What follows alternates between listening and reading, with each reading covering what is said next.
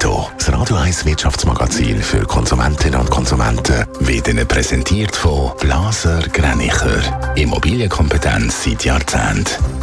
blasergreinicher.ch Dave Burkhardt. Der Winterthurer Spinnereimaschinenhersteller Rieter steckt weiter in der Krise. Für das letzte Jahr verzeichnet Rieter Bestellungen im Wert von rund 540 Millionen Franken. Damit hat sich der Auftragseingang im Vergleich zum Vorjahr laut Mitteilung mehr als halbiert. Besser sieht es beim Umsatz aus, der mit 1,4 Milliarden knapp unter Vorjahr liegt. Der Schweizer Schokohersteller Barrick Gallebaut hat im ersten Quartal vom laufenden Geschäftsjahr leicht mehr Schoki verkauft als im Vorjahr.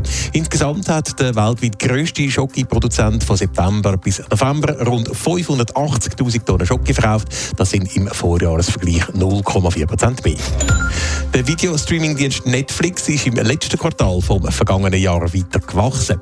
Insgesamt sind von Anfang Oktober bis Ende Dezember 13 Millionen Neukundinnen und Kunden dazugekommen, Netflix mit. Damit haben wir jetzt weltweit rund 260 Millionen Kundenhaushalte.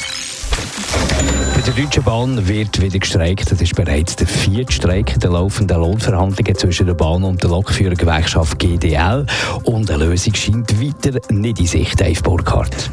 Nein, es sieht im Moment äh, offenbar nicht danach aus. Laut deutschen Medien gibt es zwar einen neuen Vorschlag von Seiten von der Lokführergewerkschaft GDL. Aus Sicht von der Deutschen Bahn bringt der Vorschlag die beiden Parteien einer Einigung, aber alles andere als näher. Es sind nämlich vielmehr einfach Wiederholungen von alten Forderungen, die so nicht umsetzbar sind, bestätigt die Deutsche Bahn gegenüber der ARD. Die GDL käme der Bahn in keinem einzigen Punkt entgegen und das zeigt die Notwendigkeit, dass man endlich wieder miteinander an den Tisch sitzen und nach Lösungen und Kompromiss suchen.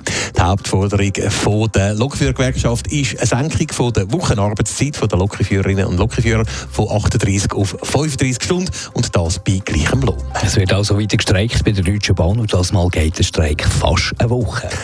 Das ist so geplant, dass der Streik bis am nächsten Montagabend, also sechs Tage lang, dauert. Im Güterverkehr wird seit gestern Abend schon gestreikt. Und der Streik deckt führen wir auch über Deutschland raus, wie die Bahnsprecherin Anja Bröcker erklärt. Etliche Güterzüge werden bestreikt und das hat auch Auswirkungen auf den europäischen Güterverkehr über die Alpen in Richtung Skandinavien oder auch zu den Seehäfen in Holland und Belgien. Dieser europäische Güterverkehr ist auch davon betroffen. Im Personenverkehr hat der Streik dann heute am frühen Morgen angefangen und die SBB die ratet darum, Reisen auf Deutschland, wenn irgendwie möglich, auf die Zeit nach dem neuesten Streik zu verschieben. Netto, das Radio 1 Wirtschaftsmagazin für Konsumentinnen und Konsumenten.